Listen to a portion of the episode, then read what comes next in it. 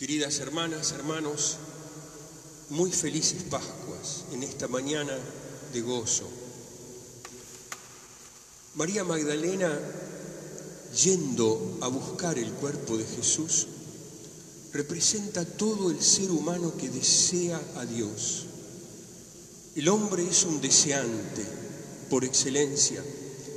Lo sabemos desde que somos chiquitos y experimentamos nuestra insuficiencia, arrojados en la existencia, llorando, pesando tres kilos, tres kilos y medio, necesitamos esa bienvenida a la existencia que nos da la Madre, con sus brazos seguros, que nos lleva al pecho para nutrirnos, que nos serena.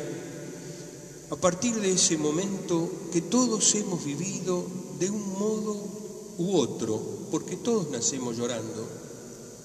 A partir de ese momento nosotros experimentamos el amor, el amor que nos da seguridad, el amor para el cual hemos sido creados. El hombre ha sido creado para el amor.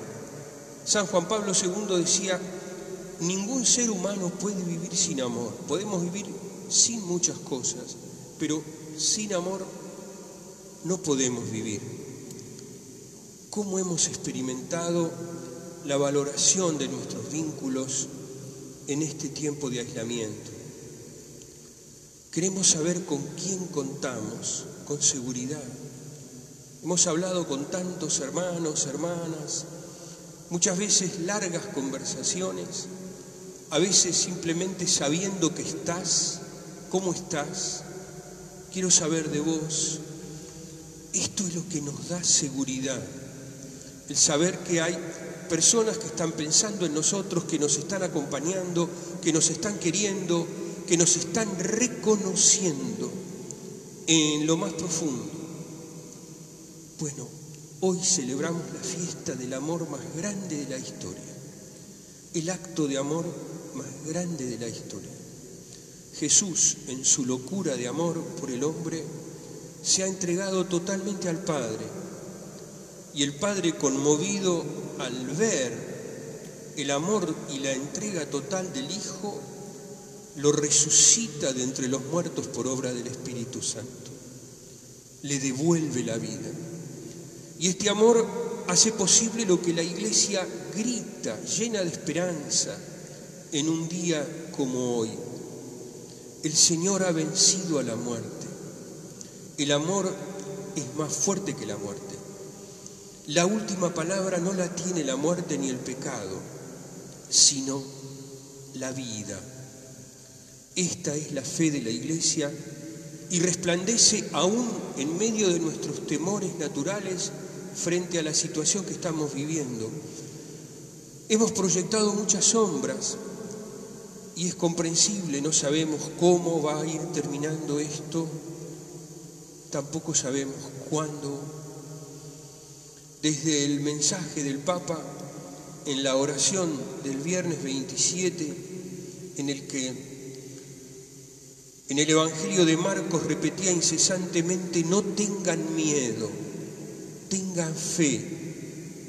Bueno, hoy hacemos un profundo acto de fe. La fe cristiana es fe en el amor de Dios. Nosotros hemos conocido el amor que Dios nos tiene, dice la primera carta de San Juan, Hemos conocido el amor que Dios nos tiene y hemos creído en Él. Esta es nuestra fe. La fe en ese amor porfiado que nos ha buscado, que nos ha encontrado y que nos busca continuamente. Nosotros esta mañana pedimos humildemente el don de la fe. Miramos el cirio pascual que significa, representa a Jesús resucitado que va iluminando todas las oscuridades de nuestro corazón y diciéndonos en el fondo del alma, Dios te quiere, estate seguro, el amor es más fuerte que la muerte. Hagamos un profundo acto de fe en el amor de Dios manifestado en Jesús en este día. Hemos recibido la vida nueva, la única que nos da auténtica seguridad. Y pidámosle al Señor poder salir de esta pandemia mejores personas, mejores cristianos, mejores como sociedad.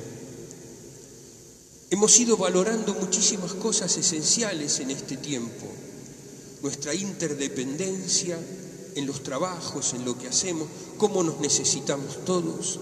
Hemos valorado de un modo especial las tareas esenciales de servicio a la comunidad sin la cual nosotros no podríamos estar. Hemos valorado bienes primarios como tener alimento, tener casa.